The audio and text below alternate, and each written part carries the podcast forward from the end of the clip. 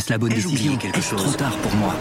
Prenez vos décisions d'investissement avec le soutien de Clarity AI. Gérez votre portefeuille tout en lui assurant une croissance durable grâce à l'association d'une IA puissante et d'une grande expérience de l'industrie. Notre technologie augmente l'efficacité des processus réglementaires, y compris ceux liés à l'article 29 de la loi énergie-climat. Réduisez les risques et atteignez vos objectifs de durabilité en vous basant sur des faits vérifiés et des méthodologies transparentes. Clarity AI, la technologie au service des décisions humaines. Rendez-vous sur clarity.ai et passez à l'action dès aujourd'hui.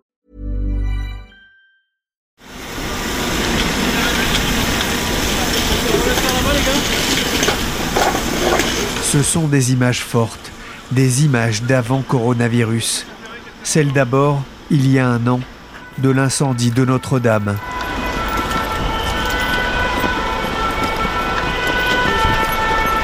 Ils étaient en première ligne, applaudis de tous.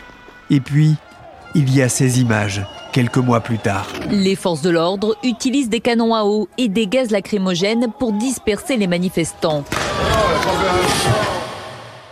Des altercations entre des pompiers et les forces de l'ordre en plein Paris. Le feu couve chez les pompiers, qu'ils soient professionnels ou volontaires. Je suis Pierrick Fay, vous écoutez La Story, le podcast d'actualité des échos, et on va essayer de comprendre ce qui a poussé les sauveurs de Notre-Dame à se muer en rebelles de la République quand ils ne sont pas en mission.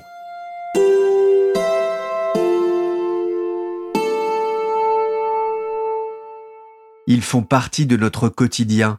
Près de 1400 interventions en moyenne chaque jour pour la brigade de sapeurs-pompiers de Paris et plus de 30 000 vies sauvées en 2019. Plus de 350 interventions par jour pour ceux de Marseille et au total sur la France, ils sont intervenus en 2018 une fois toutes les 7 secondes. Toujours sur le front, qu'il s'agisse d'un feu de poubelle ou de voiture, des traditionnels feux d'été sur la côte d'Azur, ou d'un immeuble en péril, comme ici rue Gabriel Péry à Saint-Denis, c'était en 2011. Ouais, ça m'a touché. En tant que futur papa, euh, de sortir euh, ce nourrisson et de le sauver d'une mort certaine, ça m'a profondément touché et je me dis euh, que ça aurait pu être mon fils. Ce sont les pompiers, héros de notre enfance, du moins à mon époque, avec le célèbre camion rouge avec sa grande échelle au pied du sapin. Mais aujourd'hui, les héros de Notre-Dame n'ont pas le moral, et ça ne date pas d'hier.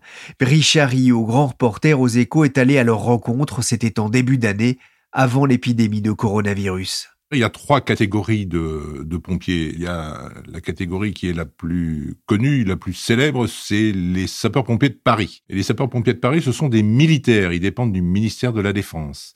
Ils ont euh, d'autres euh, collègues, euh, je dirais, ce sont les marins-pompiers de Marseille qui, eux aussi, sont des militaires et qui dépendent du ministère de la Défense. Mais à part ces deux grandes villes, la majorité des pompiers, ce sont des gens professionnels ou volontaires mais qui dépendent, eux, de la sécurité civile et donc du ministère de l'Intérieur. Il y a à peu près aujourd'hui en France 250 000 pompiers qui se répartissent en 40% de professionnels et 60% de volontaires, et 7000 casernes réparties sur tout le territoire français. pour qu'on comprenne bien, effectivement, il y a une bonne partie de ces pompiers qui, finalement, pour vivre, ont un autre travail à côté? Alors, ce sont les pompiers volontaires, effectivement, qui euh, ont vocation à euh, intervenir en cas d'urgence, mais la majeure partie du temps, ils sont salariés d'une autre entreprise, donc ils interviennent quand ils sont d'astreinte, par exemple, ils peuvent être euh, sollicités euh, lorsqu'ils sont euh, chez eux en cas de lutte contre un incendie ou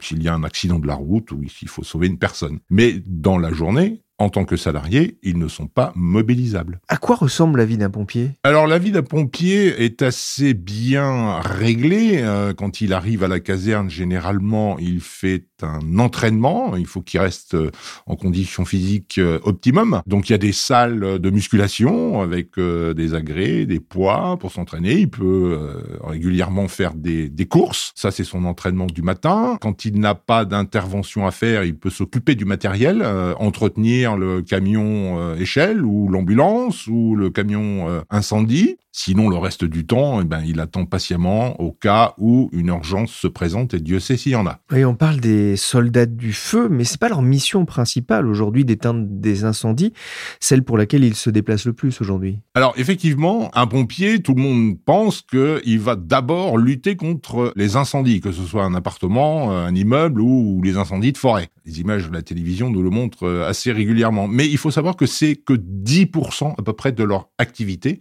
10% d'activité concerne les accidents de la route, l'intervention en cas d'un carambolage sur l'autoroute, mais 70% des cas c'est l'assistance à personne en danger. C'est-à-dire des gens qui font des malaises, des accidents cardiaques, par exemple, ou une chute dans la rue? Absolument, ça peut être une chute dans la rue, ça peut être euh, une personne euh, ivre euh, qui fait du barouf dans la rue, ça peut être quelqu'un qui est malade chez lui et qui se sent pas bien, qui appelle les pompiers. Donc c'est ce genre d'intervention à laquelle sont confrontés les pompiers dans une caserne de pompiers, on remarque d'abord hein, forcément les imposants camions rouges, notamment la grande échelle, la tour de guet aussi, qui sert euh, souvent pour les exercices, les entraînements. Et aujourd'hui, on voit plus en plus euh, à côté du panneau, centre de secours, un drap par exemple, comme dans les hôpitaux, avec marqué grève, pompiers en grève. Sachant que pour les pompiers, le terme de grève est, tout relatif. Hein. Alors le terme de grève pour les pompiers est tout relatif puisqu'ils n'ont pas le droit, enfin pas le droit, ils ne peuvent pas s'arrêter de travailler. Donc généralement quand ils sont en grève, ils sont réquisitionnés par le préfet pour euh, assurer quand même les services d'assistance euh, d'urgence. C'est vrai que quand vous visitez une caserne, ça choque un petit peu de voir ce genre de drapeau en grève. C'est le cas depuis le mois de juin 2019 les pompiers en ont ras-le-bol, les pompiers sont à bout, donc ils ont entamé ce mouvement de grève qu'ils ont terminé tout juste la semaine dernière parce que une partie de leurs revendications a été euh, satisfaite par le ministre de l'Intérieur, Christophe Castaner. Oui, euh, Richard, on va, on va revenir sur ce sujet, mais le mouvement de protestation concerne hein, les pompiers professionnels, ceux qui dépendent du ministère de, de l'Intérieur, les pompiers de Paris et les marins-pompiers de Marseille n'ayant pas le droit de grève, il faut le rappeler. Mais Richard, d'où vient euh, ce malaise exprimé par les pompiers professionnels, mais aussi les volontaires? Alors, le malaise des pompiers, comme je vous le disais tout à l'heure, c'est que les pompiers sont sollicités de plus en plus pour l'assistance aux personnes. Et ils sont appelés pour tout et n'importe quoi. Les gens ne font pas trop la différence entre les pompiers, les policiers, euh, les médecins. Donc euh, ça leur arrive souvent d'avoir des coups de téléphone sur euh, le fait que eh ben j'ai un évier bouché, j'appelle les pompiers, j'ai un problème avec ma box internet donc j'appelle les pompiers, mais généralement ils ne répondent pas à ce genre de sollicitations mais c'est vrai que les personnes qui sont, je dirais, fragilisées dans la vie, si elles sont malades, si elles ont un problème euh, d'ivresse ou euh, euh, sous l'emprise de stupéfiants, eh bien, on appelle les pompiers. Et donc, ce genre d'intervention s'est multiplié. Donc, les pompiers aujourd'hui sont sursollicités et s'aperçoivent que, comme disait l'un d'entre eux, qu'ils sont la dernière roue du carrosse, c'est-à-dire qu'ils font face à la misère j'allais dire, la misère humaine euh, française de ces gens qui sont déclassés, qui se sentent mal, qui se sentent euh, rejetés par cette société. Et donc, ce sont les premiers à être confrontés à ces problèmes de la population française aujourd'hui et ils n'en peuvent plus. On pourrait avoir l'impression que ce que vous nous dites correspond aux pompiers de Paris ou en, banlieue parisienne, mais vous vous êtes rendu euh, en Bretagne, près de Morlaix, dans une caserne de pompiers. Qu'est-ce qu'ils vous ont dit? Ils sont sursollicités il constate un dysfonctionnement entre l'intervention des pompiers, l'intervention de la police et l'intervention des médecins d'urgence, hein, les fameux SAMU. Ils se déplacent parce que quand ils sont appelés et qu'une personne est en danger, bien évidemment, ils se déplacent, même s'ils sont pas forcément les mieux placés pour répondre à cette demande de particulier. En plus de ça, ces pompiers sont de plus en plus agressés. Ils sont agressés par qui? Alors, bien évidemment, tout le monde a en tête euh, les guet-apens dans lesquels euh, ils tombent dans la banlieue euh, de villes de grandes métropoles, que ce soit Paris, Lyon ou Marseille ou Toulouse. On en est même arrivé à des situations où la police, la brigade de anticriminalité est obligée de sécuriser une zone avant que les pompiers puissent intervenir pour éteindre un incendie ou porter assistance à, une personne. On peut imaginer, entre parenthèses, ce qui peut se passer euh, lors de ce temps d'attente. Euh, l'immeuble a le temps de brûler ou la personne a le temps de décéder, c'est d'ailleurs arrivé. Donc, ces pompiers font face de plus en plus à un sentiment agressif de la part de la population française, mais c'est aussi largement réparti sur tout le territoire. Il y a eu une étude qui a été faite par trois sénateurs, justement sur ce grand sujet de la sécurité des pompiers, et on s'aperçoit que les départements ou les régions les plus criminogènes, si je peux me permettre, c'est la Nouvelle-Aquitaine et la Bourgogne-Franche-Comté. Donc, en zone rurale, les pompiers se font agresser. Par qui? Eh bien, dans 70% des cas, ils se font agresser soit par la victime elle-même, soit par des proches de la victime. Donc, vous voyez que les euh, guet-apens de la banlieue que l'on peut observer, c'est la partie émergée de l'iceberg. Dans la caserne de Morlaix visitée par Richard, les pompiers sont intervenus plus de 3000 fois l'an dernier. Sur l'ensemble de la France, les sapeurs-pompiers sont sortis plus de 5 millions de fois. C'est 700 000 de plus qu'en 2007, alors que l'effectif n'a pas progressé. Il ne manque pas de travail.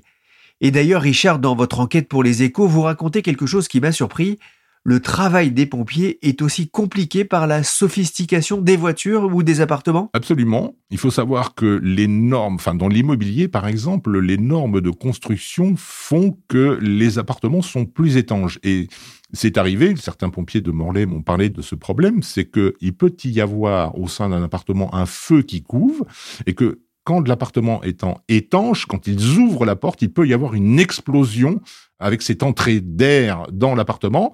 Donc, ça devient un petit peu plus dangereux de lutter contre les incendies. Vous parliez des voitures, effectivement, aujourd'hui nous avons des voitures à hydrogène, nous avons des voitures hybrides dans lesquelles il y a tout un tas de systèmes électriques. Donc ça nécessite de la part des pompiers une formation pour apprendre à découper une voiture en cas d'incarcération de victimes dans ces voitures, vous ne découpez pas une voiture moderne comme vous découpiez une deux chevaux ou une traction euh, dans les années 60. Euh, dans le même temps, en 10 ans, le nombre d'agressions aurait bondi de 213%, crachats, insultes, menaces, coups. C'est donc aussi ça le quotidien des, des pompiers en France. Plus de 2800 d'entre eux en ont été victimes en 2017. Alors Richard, comment expliquer cette violence à l'encontre de ceux qu'on appelle les, soldats du feu? On explique cette violence à l'encontre des pompiers par le seul fait qu'ils sont en première ligne pour porter assistance aux personnes. Et aujourd'hui, il faut bien se rendre compte, et le mouvement des Gilets jaunes en France euh, l'a montré, c'est que les Français ne se sentent pas bien, se sentent maltraités par l'État, n'arrivent pas à joindre les deux bouts, donc ils vont reporter cette colère interne sur les premières personnes représentatif de l'État, si vous voulez, puisqu'ils portent un uniforme. Donc, euh, dans les pompiers, ils voient l'État, et donc c'est une des raisons pour lesquelles ils les agressent. Il y a plus de 6400 centres de secours et d'incendie en France. C'est un des services publics pourtant les plus présents aujourd'hui euh, sur le territoire Eh bien, euh, oui, vous avez tout à fait raison. C'est que c'est le premier service public auquel les Français sont confrontés.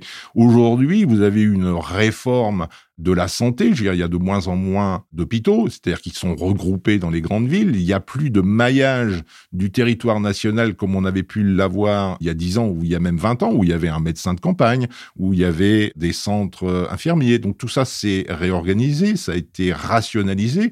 Et donc qui reste le plus grand maillage du territoire, ce sont les sapeurs-pompiers. Comment lutter contre ce phénomène, Richard? Qu'est-ce que fait le gouvernement? Ben, Le gouvernement, il fait plusieurs choses. Il essaye d'abord de sensibiliser les jeunes sur ce que sont réellement les pompiers.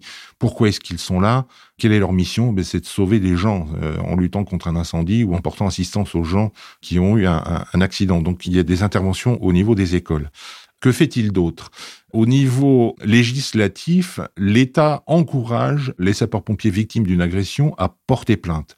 Il faut que ce soit systématique. Alors, les pompiers, quand vous leur parlez de ce type de réaction, ils sont un peu réticents parce qu'ils craignent, par exemple, des représailles. Les pompiers sont connus, on sait où ils habitent, donc ils ont peur de voir débarquer chez eux, quand ils sont en famille, des personnes euh, contre lesquelles ils auraient pu porter plainte. Donc, il y a un système qui est en train de se mettre en place où ce serait la caserne qui porterait plainte et que les témoins seraient anonymes. Ça, c'est un moyen d'intervention. Autre moyen qui est mis en place, certains pompiers, ça c'est en test dans six départements, je crois, les pompiers vont porter des caméras, ce qu'on appelle des caméras piétons, donc ils vont filmer leur, euh, intervention et en cas d'agression, bah, on verra directement quel est l'agresseur et ça permettra d'aider le juge en cas de plainte. C'est une mesure qui est en test, certains la contestent, disent que c'est pour amuser la galerie et que c'est pas avec ça qu'on réglera les problèmes des pompiers. Il y a une image hein, qui a forcément beaucoup marqué, ce sont les heurts entre les forces de l'ordre en octobre et les pompiers, et fin janvier euh, notamment. Ça a beaucoup tourné sur les réseaux sociaux et marqué l'opinion publique. Vous en avez discuté, vous, avec les pompiers que vous avez rencontrés? J'en ai discuté avec les pompiers de province qui avaient fait le déplacement justement pour aller manifester à Paris lors d'une grande manifestation nationale en, en octobre où la manifestation s'était terminée de manière assez violente. Certains pompiers n'ont pas compris pourquoi ça s'était passé comme ça.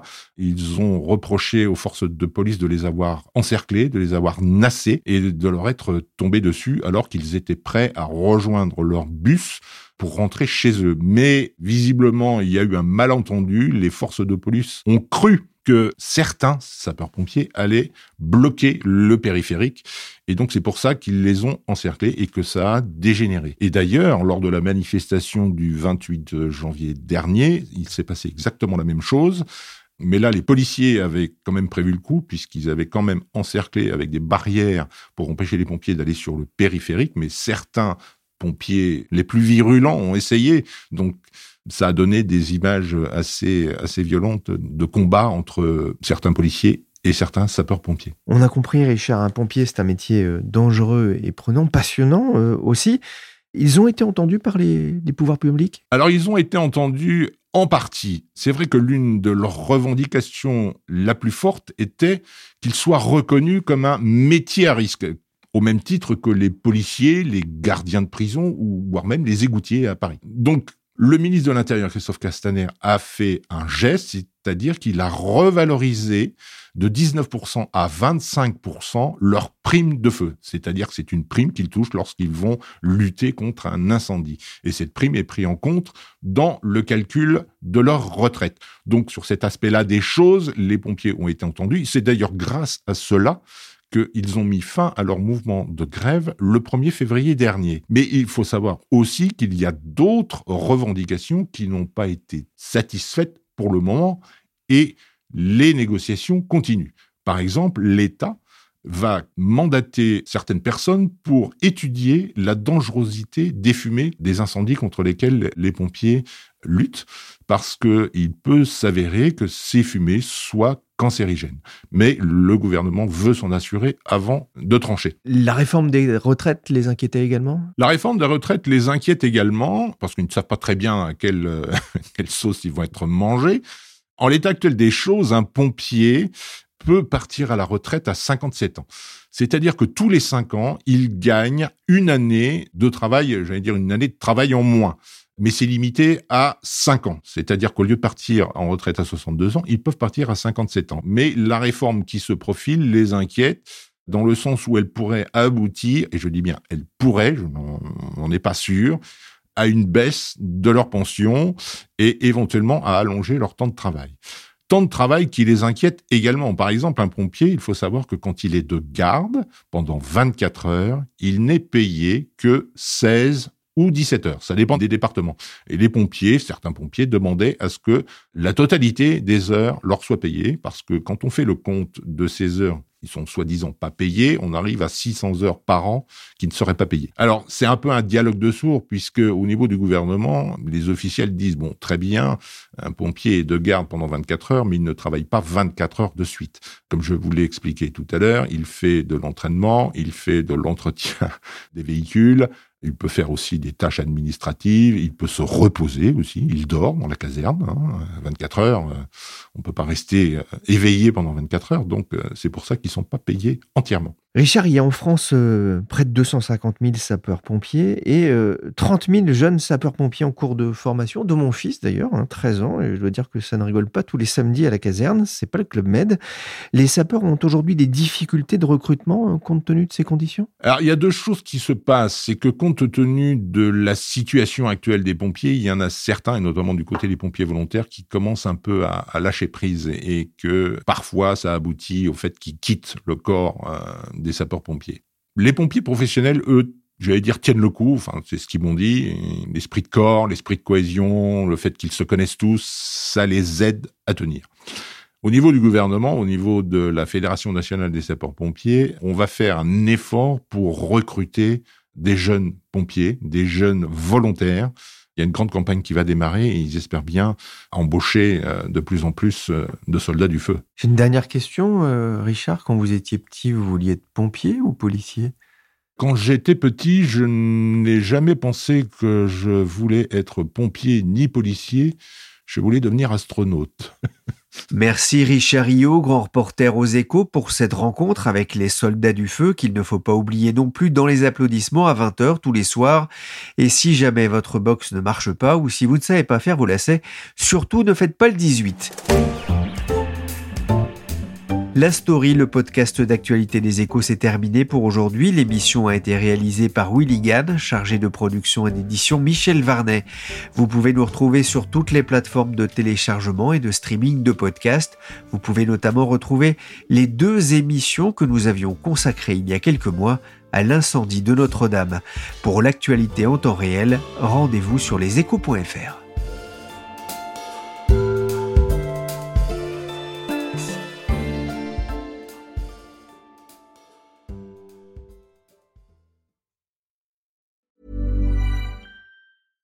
With the McDonald's app, you can get your favorite thing delivered to your door.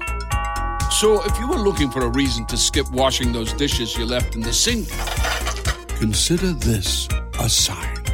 Ba-da-ba-ba-ba. Right now, get $0 delivery fee with any purchase of $15 or more, only in the app. At participating McDonald's, minimum purchase excludes tax and service fees. Delivery prices may be higher than in restaurants. Other fees may apply, not valid with any other offer, discount, or coupon.